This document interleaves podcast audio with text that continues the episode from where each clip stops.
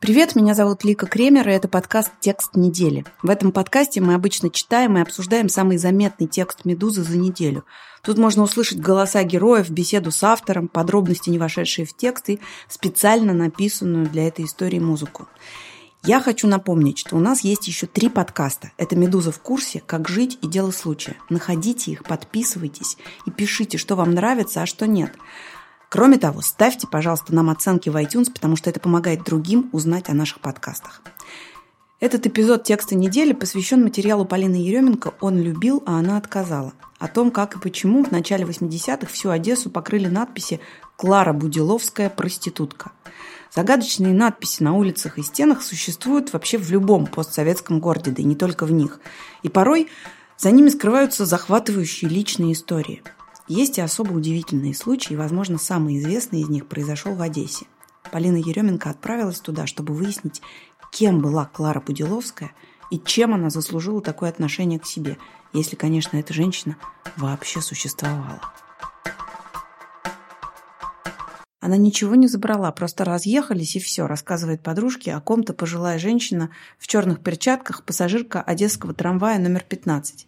Следующая остановка косвенная. Когда двери трамвая открываются, из них выходит Александр Голяс, бывший научный сотрудник Одесского института народного хозяйства, специализировавшийся на хозрасчете предприятий, а ныне сотрудник газеты «Порто-Франко». Обшарпанная стена в два человеческих роста. Глядя на нее, Голяс сообщает, 35 лет назад тут было написано «Клара Будиловская проститутка». По его словам, такого рода граффити в конце 70-х покрывали всю Одессу.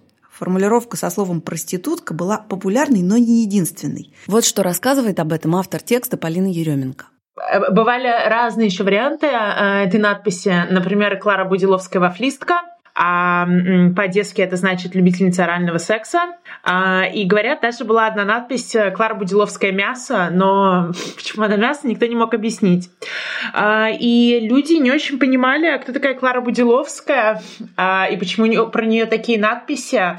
Надписи появлялись где-то, наверное, в течение трех-четырех лет. Говорили очень разные вещи. Одна из версий была, что Клара Будиловская эм, поссорилась с мужем, и муж ей мстит. Кто-то говорил, что Клара Будиловская эм, в каком-то комитете раздает квартиры, кому-то она не выдала квартиру, а кто-то говорил, что она преподает в университете, и на нее разозлились ее студенты. А, да, потому что была еще, э, была еще такая надпись, что Клара Будиловская э, сосет у студентов за 3 рубля. Мне кажется, наверное, оттуда пошла идея про университет. Только надпись на косвенной видели несколько сотен человек в день. Эта дорога ведет из спального района Слободки в центр города. Именовать слова на стене было никак нельзя. Галяс рассказывает, что обвинение несколько лет обсуждал весь город. Про Клару Будиловскую говорили и в Институте народного хозяйства, и в общественном транспорте, и на пляжах. Говорили, что она работала на обувном заводе, а ее муж развозил хлеб – а потом они поссорились, и теперь он ей мстит. Говорили, что супруги не поделили бытовую технику при разводе. Говорили, что Будиловская была сотрудницей ЖЭКа и не выделила автору надписи «квартиру». Говорили, что она преподавала в университете и завалила студентов на сессии. Говорили, что милиция не закрашивает надписи, чтобы идентифицировать злоумышленника по почерку. Говорили, что сама Клара всего этого не вынесла и уехала в США или в Израиль, или просто сменила фамилию. Ни одного человека, лично знакомого с Кларой Будиловской или человеком, делавшим надписи, Александр Голяс не знает. Неизвестно, как она выглядела, сколько ей было лет и вообще была ли она реальным человеком. Вам жалко швейцарцев, которых убивал Д'Артаньян? Нет. Почему? Потому что они не люди, они персонажи, рассуждает Голяс. Вот и с Кларой так. Она была для нас полумифическим персонажем. Среди моих знакомых не было ни одного человека, который бы мог точно сказать, что она существовала. Уже не только тот человек, который был обижен на Клару Будиловскую, это писал, но у него появилось очень много последователей. Бывало, что мужчины просто какими-то, например, выпивали и шли и писали про Клару, а в милиции даже поймали, по-моему, эм, одного подростка, который про нее писал. Загадочные персонализированные надписи на стенах и улицах – распространенный жанр городского фольклора. В детстве одесского художника Леонида Войцехова, например, беспокоило, почему Шая Поц. Эту надпись, по его словам, в 50-х можно было встретить во многих подъездах. По всей Одессе в очень многих парадных писали Шая Поц. Кто этот Шая был? кому этим все, все предназначалось, или это был просто как слоган наших парадных, в соседних каких-то кварталах, улицах, там пацаны бегали, Везде площадь. Впрочем, как говорит Войцехов, с Кларой Будиловской по части масштаба феномена Шая не мог сравниться даже близко. Уже весь город был от, от конца до края, все-таки город не самый маленький, миллиончик. А когда по, по всему городу, в общем, тотально, чуть ли не в каждой парадной, чуть ли не в каждом заборе. Это уже просто стало, не то, что там где-то там идешь и и когда-то там раз в три дня что-то заметишь, какую-то надпись. Не было живого места, где, где вот это, это вот, это на, на скалах даже писали, в море на скалах. Войцехов затягивается сигаретой, а потом запивает ее чаем и коньяком. Он называет себя отцом украинского концептуализма. И не безосновательно. Художественные эксперименты, которыми он и коллеги предавались в позднесоветские времена, в итоге сыграли роль в истории советского искусства. Они, например, меняли табличку на магазине «Фрукты и овощи» на вывеску «Ночь сгнивших помидор», устраивали домашние выставки и перформансы. Один из земляков и коллег Войцехова, Сергей Ануфриев, переехав в Москву в конце 80-х, основал вместе с Павлом Пеперштейном постсюрреалистическую группировку «Инспекция медицинская герменевтика». Тем же маршрутом в те же годы проследовала и Марина Лошак, влиятельный куратор, которая сейчас возглавляет Пушкинский музей. Войцехов прекрасно помнит Клару Будиловскую. По его словам, это имя знали далеко за пределами Одессы. Летом, когда со всей страны сюда приезжали на море, население города удваивалось, и в обсуждение загадочных надписей включались отдыхающие. Вопросов, по словам художника, было много. Почему автора граффити не ловят? Надписи не заканчивались, постоянно появлялись новые, и всему городу было понятно, что тупорылые оперативники советской закалки не могли въехать, как его поймать, рассуждает Войцехов. Тут э, менты как бы, мягко говоря, обосрались. Уже замалевывали, забеливали эти надписи, появлялись постоянно новые. Ну, то есть э, уже, уже всему городу было понятно, что менты его поймать не могут. Кто это придумал? Психологически не совсем понятно, продолжает художник. Миллион достаточно доступных женщин, что ты зациклился на ней?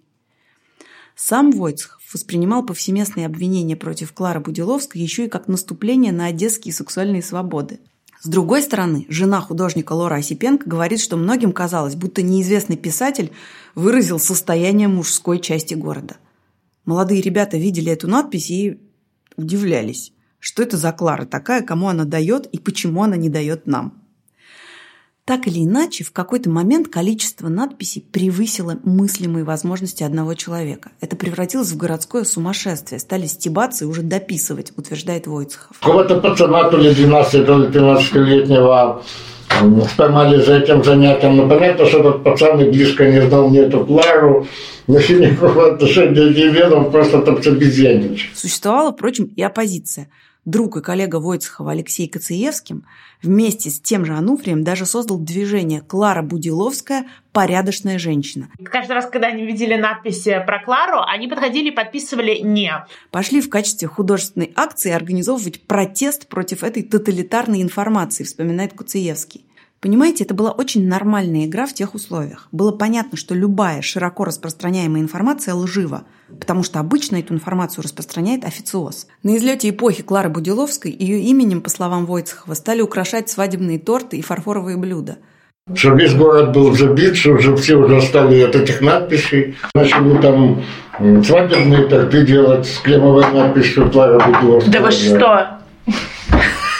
Фарфоровые блюда продавали. Да вы что? В саду. Это же стал такой как бы. В конце у всех уже была такая замыленность, типа «ну не смешно», говорит художник. Было впечатление, что она просто стала элементом пейзажа. Вся эта тема с Кларой могла быть предметом обсуждений только в условиях общества, в котором вообще ничего не происходило, размышляет Коцеевский. Когда умер дорогой товарищ Леонид Ильич и пошла быстрая смена вождей, начали происходить какие-то события, на фоне которых вся эта кларомания была уже мелкой и неинтересной. Через 25 лет, в 2008 году, когда надписи про Клару Будиловскую давно стерлись, а сама она превратилась в городской миф – Войцехов и его коллеги устроили на Староконном рынке небольшую выставку «Отцы и дети Клары Будиловской». Там было несколько работ, так или иначе обыгрывающих легенду. Имя, выложенное деревяшками на белой тряпочке, игральная кость на белом картоне, губы в морской раковине – про выставку даже показали репортаж по телевизору, после чего ее организатору Игорю Гусеву позвонила по телефону незнакомая женщина. По голосу было слышно, что она плачет, и художник утверждает, что она заявила, что знакома с Кларой Будиловской и что будет жаловаться на организаторов выставки в милицию. Женщина не представилась и больше она не перезванивала. Леонид э, говорил, что в то время, э, в принципе, девушки не то чтобы были доступны, но проблем с сексом для желающих э, не было, и поэтому они не могли понять, э, что такого могла сделать эта Клара Будиловская, чтобы ее нужно было так оскорблять, потому что, по его словам, в то время были очень свободные нравы в городе. И оставалось только догадываться, как она могла так сильно провиниться. Это сказка. Будиловскую придумали, отрезает подполковник Юрий Пучков, 30 лет проработавший в милиции, который теперь работает хранителем фондов Одесского музея милиции. Пять лет назад к нему уже приходил журналист, чтобы выяснить все подробности этой истории, и ушел ни с чем. «Я опросил всех, никаких следов, никто не знает никакой Будиловской», уверяет музейщик. Телефонные базы тех лет, по его словам, уничтожены по команде Киева. В чем была причина такой команды, Пучков говорить не хочет. Вы слишком много вопросов задаете и удаляется. На выручку приходит главный экскурсовод музея милиции, который решает рассказать о подлинной криминальной истории Одессы. Вот наши главные преступники. Сонька Золотая Ручка, Япончик, Троцкий, рассказывает она, показывая на музейные экспонаты. А вот кандалы для особо опасных. Им брили голову, чтобы, если сбегут, все знали, что они каторжники. За стеклом те самые кандалы и фотография с подписью «Каторжник, прикованный к тачке». Телефонные базы брежневских времен уничтожены, зато в местной библиотеке можно обнаружить архив газеты «Вечерняя Одесса», которая никак не должна была пропустить охватившую весь город интригу вокруг надписей. Из подшивки газетных номеров с 1979 по 1983 годы можно выяснить массу интересного о жизни Одессы тех лет. Там рассказывают об успешном выполнении социалистических обязательств заводом «Одесскабель», о директоре магазина номер 26 Майе Михайловне Коломейчук, уделяющей особое внимание ценникам и сведениям о питательной ценности овощей и фруктов, о хищении семи мешков рафинада сахарного завода и о народном суде, наказавшем виновных а также об улыбке девочки Ларисы, у которой ортодонты устранили врожденный дефект нижней челюсти, о том, что делать, чтобы в цехе не прописался сквозняк, о счастье игры на органе, о том, что такое сон, о динамике спроса на гранаты, и о проблемах одесских дискотек. Там даже есть материал с заголовком «Почему не тонет рыба?», но там нет ни слова о Кларе Будиловской. Газета проходила цензуру. Верстку сворачивали в трубочку и посылали пневмопочтой в какой-то кабинет, чтобы там человек ее читал. Это, не, это как бы ну, реально нецензурная история. Она бы э, едва ли могла стать в, в именно вот в 82-м там, каком-нибудь году достоянием там, прессы. То есть как это могло, могло бы быть изложено? Могло быть изложено, что там некто а, ну, не, не, не, не формулируя, собственно говоря, вот этой надписи там правофлистку, ну, не, не, не цензурные какие-то там uh-huh, надписи uh-huh. там пишут. Ну, уже было сложно это сделать. Вот как объясняет отсутствие всякой информации про Будиловскую в газетах Олег Губарь, геолог и краевед, бывший редактор «Вечерней Одессы». Губари сам однажды провел год в архивах, пытаясь раскопать историю мелкого чиновника, укравшего казенные деньги, чтобы выкупить из дома терпимости проститутку, в которую влюбился. Сам Губарь уверен, Клара Будиловская существовала и советует поискать ее имя в старых телефонных книгах. В библиотеке телефонной книги, выпущенной в 1979 году, впрочем, нет. Зато она есть дома у сотрудницы, которая, конечно, готова вечером посмотреть, есть ли там такая гражданка, и перезвонить. И перезванивает с известием, что такой гражданки в книге нет. Александр Голяс утверждает, что человек, оставлявший надписи, жил в доме 86 по улице Вегера, ныне та самая косвенная. Выясняется, что дом этот снесли 30 лет назад, а в областном архиве никаких сведений о нем не сохранилось. Домовые книги – капризный инструмент. Как знать, куда они деваются, разводит руками сотрудник архива. По закону должны быть, но на практике половины нет, особенно если дома нет. Откуда-то всплывает имя возможного автора надписей. Семен Иванович Ферликовский. Но никакого Семена Ивановича Ферликовского в картотеке преступников в милицейском архиве Одессы нет. Выясняется, что дольше 20 лет на Украине хранят сведения только про тяжкие и особо тяжкие преступления. Это грубая, пошлая, выдуманная хулиганами история, сообщает по телефону журналист и искусствовед, член Всемирного клуба одесситов Феликс Кохрихт. Я не хочу с вами про это говорить. А вы думаете, Ромео и Джульетта реальные, утешительно рассуждает Губарь? Вот, казалось бы, кто такая Клара Будиловская? О ней бы никто не знал. И вот прошло 35 лет, и вы приехали, чтобы ей интересоваться – знаете, что сделал автор надписей? Он увековечил Клару Будиловскую. Я обошла всех краеведов, я сходила в милицию, я звонила журналистам, я искала ее в Америке, я искала ее в Израиле, я искала ее везде. а, и, и, и ничего не находила. Потому что я отчаялась в какой-то момент, и я пошла к морю и просто полдня провела у моря, потому что я мечтала найти ее пять лет, и я поняла, что я ее не нашла. И я завалила командировку, и мне было очень-очень грустно. И мне кажется, что в этот же вечер э, я, я вдруг случайным набором в интернете, вбивая ее имя, номера домов и улиц, увидела адрес, который до этого мне не попадался. Я сразу туда отправилась, и, и оказалось, что это ее дом. Он был на той же улице, что моя гостиница все это время. «Вам чего?» – спрашивает рыжий мужчина в бордовом халате, выносивший мусор. Это Одесса. Тем более, вам Тем более, что я вас встретила, пока вы выносили мусор в халате. очень повезло. А 16 квартира? 16 вот квартира. А, а там кто жил? Там она а, жила? Там жила она. Ага. Вот, но она умерла. Вот если мы видите там дверь, знаете, угу. вот дверь по центру. Да. В этом вот, получается, она и жила.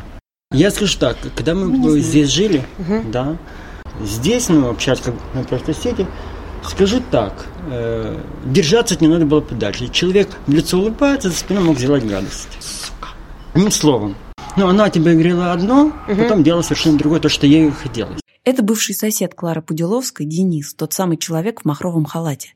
Еще Денис называет Будиловскую «крокодильчик наш» и говорит, что от нее всегда было много шума. Она меня гоняла в детстве. Начиналось утро. Не пилите ветки, не вешайте белье. Повешали белье – мешает. Видите машину? Заберите машину. И так с утра до вечера, добавляет ее соседка Валентина. Это все, что мы запомнили с 1985 года, когда переехали в этот дом. Ей 50 с чем-то было, а выглядела она на 70. Другой мужчина живет здесь еще на 7 лет дольше, но характер Будиловской запомнился и ему. Он называет ее раздражительной, но уважительно говорит, что женщина была симпатичная, полноватая, невысокого роста, где-то метр шестьдесят, и килограмм 85 весом.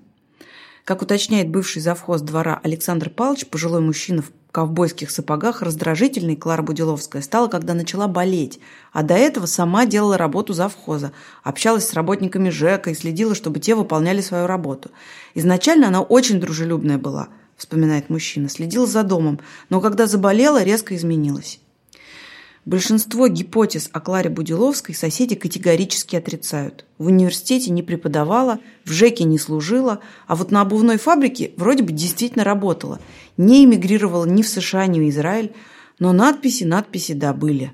И писал их действительно Семен Ферликовский – и появлялись они на столбах, стенах и телефонных будках уже сильно после того, как умер Брежнев, и никто уже на них не реагировал, ни сама Клара, ни соседи. Сторожилы припоминают и самого Ферликовского, коренастого полноватого человека, который приходил к ней в гости, выходил курить во двор и ни с кем не здоровался. Он ей мстил. Мстил за то, что она его выгнала, говорит Наталья Михайловна из десятой квартиры. Но чужая семья потемки. С виду она просто плевала на эти записи квартире, где умерла Клара Будиловская, теперь живут другие люди. Застать их дома корреспонденту «Медузы» не удалось. У двери стоит пепельница Лаки Страйк и розовая детская коляска. Внутри в окно видна новогодняя елка, пять комнатных растений, две гири, крем для похудания и неопределенное количество сохнущих носков. После Дениса я обошла всех остальных соседей во дворе и собирала по капельке информации. Кто-то рассказывал мне о том, как она одевалась, что у нее был бабулькин халат за 3 рубля. Кто-то мне рассказывал, что ни в какую Америку она не уезжала, потому что у нее не было на это денег. Кто-то мне рассказал, что у нее есть сын Александр и еще э, внук э, и две внучки. Эм, и вот так вот по крупицам, по крупицам я собирала, а потом я вернулась в гостиницу, и ВКонтакте я начала искать Будиловских, эм, которые, которые бы примерно подходили по возрасту, и они все оказались там. Заплаканной женщиной, которая звонила по телефону куратору Гусеву, была Наталья Будиловская, невестка той самой Клары, жена ее сына, который по-прежнему живет в Одессе и работает учительницей украинского языка. По телевизору прошла очень непонятная передача про эти инсталляции, а тогда Клара Михайловна уже очень плохо себя чувствовала, вспоминает Наталья. Она сказала, в конце концов, что же это такое? Почему люди говорят то, о чем не знают? Я в своей жизни нарвалась на идиота, а теперь из этого такое раскрутили. Клара Будиловская родилась в Казахстане в 1937 Ее отец был военным, и семья много моталась по стране, пока не осела в Одессе, когда Клара уже закончила школу. Высшего образования она не получала, сразу пошла работать на ту самую обувную фабрику, где осталась на всю жизнь. Была профоргом, получала грамоты и награды, стала ветераном труда, героем соцтруда и даже народным депутатом своего района – Портрет Клары Будиловской даже висел в городском саду Одессы на аллее ударников. Она любила фантастику и детективы, хорошо шила, всем вокруг все строчила, чинила, и вообще руки у нее росли откуда надо, она умела что-то сварганить. Будиловская рано овдовела, когда ее сыну Саше было всего пять лет, и, по словам невестки, посвятила себя людям. Сына она воспитывала достаточно жестко, держала в ежовых рукавицах, максимально загружала, мальчик ходил в художественную школу, а с 14 лет каждое лето шел на мамину фабрику, чтобы самостоятельно заработать себе на расходы. Александр Будиловский всю жизнь работал строителем, но где-то 10 лет назад переквалифицировался в моряки. Никакой романтики, материальный вопрос – Сейчас он в рейсе где-то в морях во Вьетнаме, но есть его телефон, и по нему даже получается дозвониться, и сын Клары Будиловской предлагает другой взгляд на свое воспитание. Она любила меня как сына, ничего не жалела, вкалывала на работе по две смены, чтобы содержать дом, меня и порядок. Приходила поздно, уходила рано, рассказывает он. На работе ее ценили. Директор фабрики за нее горой стоял в райсполкоме, чтобы ей дали квартиру. Отца он тоже помнит. Он был безобидный, простой, деревенский, работал слесарем в трамвайно-троллейбусном управлении и сильно пил. Водка иногда мешала ему забрать сына на выходные из круглосуточного детского сада. От водки, по словам Александра Будиловского, отец и умер. Когда появились надписи, Будиловский был уже подростком. Когда кто-то скажет про вашу маму в присутствии вас плохо, как вы будете себя чувствовать? Оскорбленным. А тут многократно одно и то же, понимаете? Так себя и чувствовал, рассказывает Будиловский. Мама мне запретила вмешиваться, она не хотела скандала и огласки. Я и не стал. По словам родственников Будиловской, злочастные надписи в семье не обсуждали. Она просто сказала, что изначально ее эта история достала. И она решила, что нужно ставить точку сразу, только милиция, вспоминает Наталья Будиловская. Я не думаю, что она учитывала какие-то свои чувства. Ей надо было все быстро и четко решить. Она была из таких. Быстрая и решительная Клара не собиралась никуда уезжать из Одессы. Она была не сентиментальной, иногда была достаточно жесткой. Ей уезжать-то было некуда, объясняет Наталья Будиловская, почему ее свекровь не уехала из города, когда вся Одесса покрылась оскорбительными надписями. Эта квартира не с неба упала, она ее заработала, стоя в очереди, мыкаясь с маленьким сыном в каких-то комнатушках. Она боролась за жизнь как могла, у нее была жилплощадь, сын учился, а когда она ходила по улицам, на лбу у нее не было написано, что она Клара Будиловская. Обычная женщина идет с авоськой, с привоза картошку несет. Для нас обычный земной человек. Мать, очень хорошая бабушка, хозяйка, продолжает невестка Клары. Она вкусно готовила, любила собирать застолье, подружек у нее много было. Мы по-прежнему общаемся с некоторыми. Нормальная человеческая жизнь. Не артистка, не аферистка, все очень приземленно. У Клары Будиловской трое внуков. Один из них, его зовут Виталик. Он 18-летний юноша, который называет себя во ВКонтакте Пивасик Куном и ходит в кружок молодых марксистов. Прекрасно помнит, как бабушка его любила – я всегда знал, что можно приехать к бабушке, и там можно все. Не спать до двух ночи, смотреть мультики, играть с утра до ночи, рассказывает он. Очень позитивный человек. Даже когда мы ругались, она улыбалась. Помнит он и то, как Клара Будиловская умирала. Она сказала, мне плохо, пойдем со мной на почту, поможешь мне дойти. Мы вышли со двора, дошли до угла, она сказала, я не могу идти уже. Я позвал соседей. Вышли ребята, донесли домой. И она слегла. Потом уже редко вставала с большим трудом, вспоминает он. Так и пролежала около года. Она была очень активным человеком и говорила, я не хочу так жить прикованной к постели. Это было просто невозможно для нее. Мне очень жаль, что у меня не получилось застать Клару Михайловну живой, потому что как раз вот в тот год, когда я про нее узнала, она еще была жива. Но, э, но, но я очень рада, что, по крайней мере, остались после нее родственники э, и бумаги, э, которые смогли рассказать мне про эту историю. Похоронили Клару Будиловскую на втором христианском кладбище, там же, где похоронен ее отец. После Семена Ивановича Ферликовского других мужчин в ее жизни уже не было. Виталик Будиловский сидит в номере гостиницы «Одесский дворик», в руках у него полиэтиленовый пакет, в пакете документы о конфликте Клары Будиловской и Семена Ферликовского – заявление в милицию, ответы на заявления, ответы на ответы на заявления, судебные медицинские протоколы даже вырезка из «Вечерней Одессы». Оказывается, там все-таки они писали в маленькой заметке, где нет ее имени и фамилии. Виталик Будиловский видит эти документы впервые. В детстве ему что-то рассказывали про бабушку ребята во дворе, но он не поверил. Наталья Будиловская впервые увидела их после той самой выставки в 2008 году. Она их достала, чтобы поставить точку, объясняет невестка Клары – она не понимала, как факт ее жизни может стать сюжетом для какого-то творчества. Прокурору города Одессы Арнаутову От гражданки Будиловской К.М. Прошу вашего содействия в отношении Ферликовского Семена Ивановича, с которым я прожила семь лет, а потом из-за его плохого поведения выгнала – Брак наш зарегистрирован не был. Из-за того, что я больше не захотела с ним жить и терпеть его оскорбления, он начал писать на стенах домов, на телефонных будках, на школе, где учится сын, на детсаде, где дети читают по складам, нецензурные слова, оскорбляющие мое достоинство, указывая мою фамилию и имя.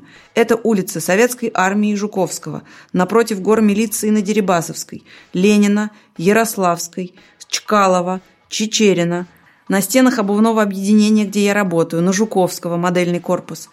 На доме мебели, на Якир. Расписаны подъезды по улице Чкалова и Советской армии. Расписана стена завода возле площади Полярников. Расписал туалеты по улице Чечерина, 64, Академика Павлова, 24. Расписал парадную от первого до четвертого этажа по улице Чечерина, 60.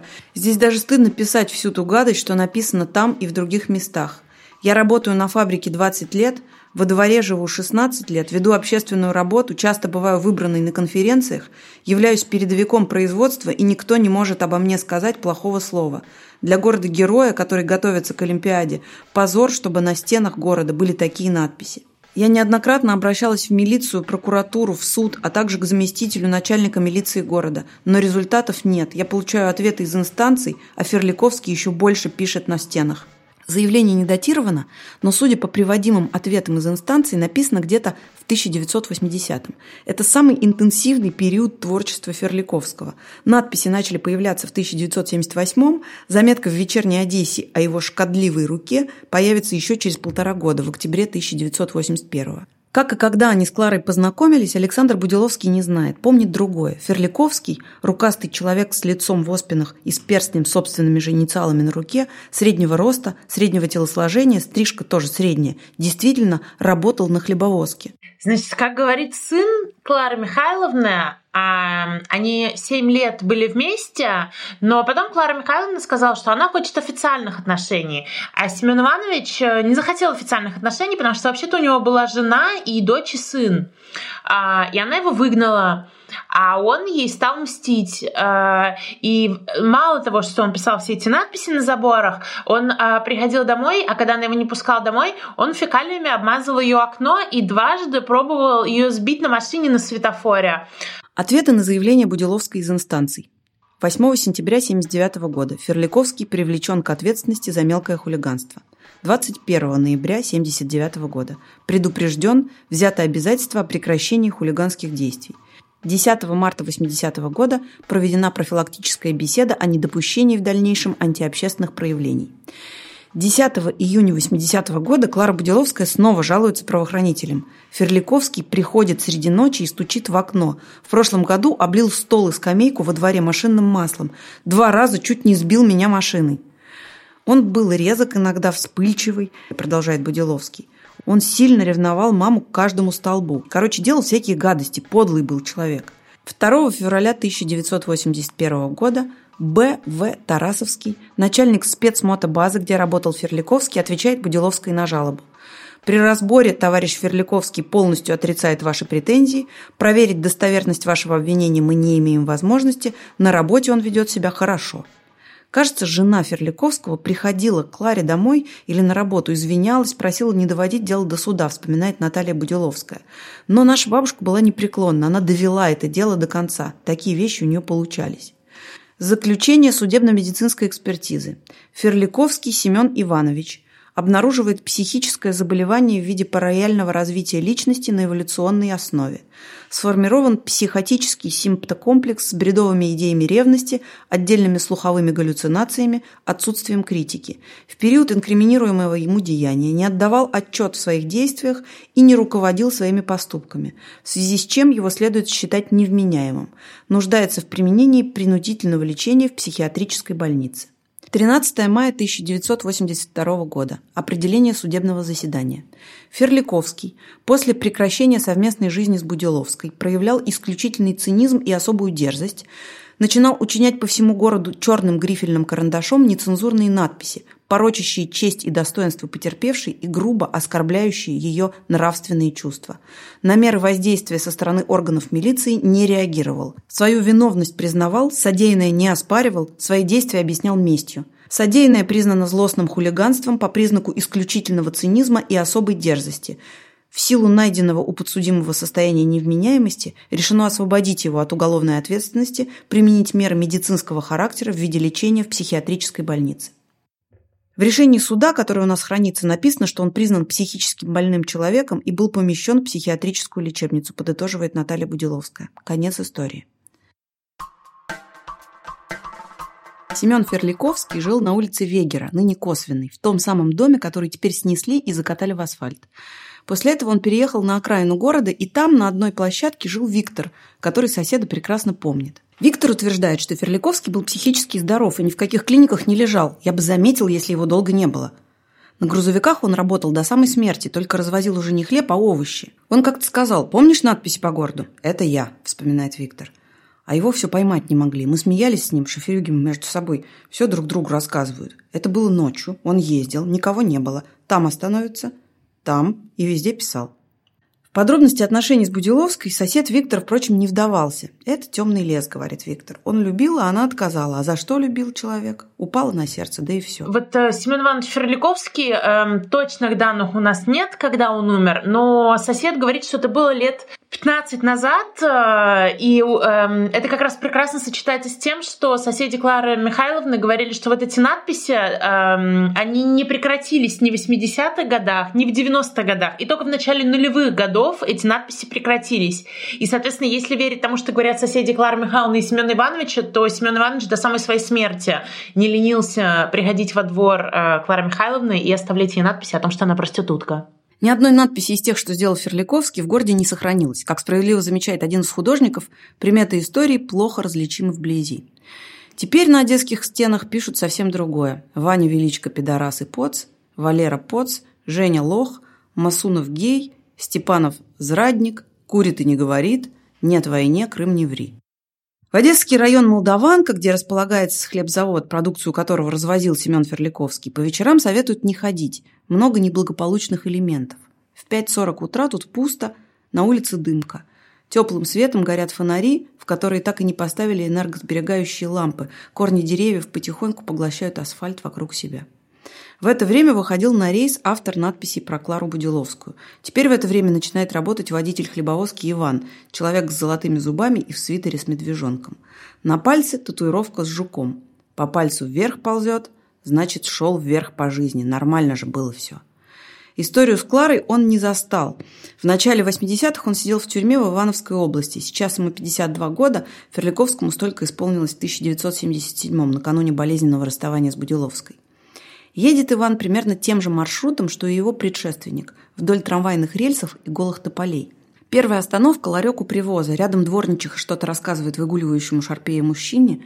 Она говорит «собирай вещи». А ведь я до того, как дворником стать, была официантом. Шарпей невозмутимо писает на колесо хлебовозки. Следующая остановка – магазин «Таврия». Иван снова разгружает хлеб, батон Нива, слойка пикантная с сыром, лаваш листовой, плетенка с маком, бублик украинский, рогалик одесский, рогалик днестровский, сухари киевские. Когда-то Иван работал в родной украинской деревне Антоновке, заведующим свинофермой. Потом попал в тюрьму, говорит, пришел на дискотеку в Перми, куда поехал на заработки, и подрался с местными. Переехав в Одессу, устроился заправлять шланги в тару на масложирокомбинат, а дальше уже пересел на колеса. Сначала развозил газировку с чипсами, теперь вот хлеб. Светает, бабушки выкладывают на улице свои товары, творог и варенье. Историю Семена Ферликовского Иван раньше не слышал, но не одобряет. Это детский сад, конечно. Разошлись и разошлись. Несколько лет назад у Ивана умерла жена. Ему было грустно, и вскоре у него начался роман с продавщицей хлеба. Ее звали Света. Маленькая была, как я. Они ездили на рыбалку на море. Четыре года дружили, вспоминает водитель. С ней можно было не только за хлеб поговорить, но еще о том, о чем можно с женщинами разговаривать. Ну, про детство, кем мечтал быть. Я в детстве мечтал быть водителем. Она училась на медика, работала продавцом, а о чем она мечтала, я не спрашивал. А потом они расстались, потому что Света уехала в Измаил. Поначалу они созванивались, а потом у Ивана украли телефон, там был ее номер. И на этом все закончилось. Подождите, вы же могли просто восстановить номер и дождаться ее звонка. Да я решил, раз уж украли, меня в оператора, отвечает Иван. МТС слишком много денег жрал. Полина, а как выглядела Клара Будиловская? Ты видела ее на фотографии? Это такая женщина на этой фотографии. У нее очень приятное лицо и очень симпатичные глаза.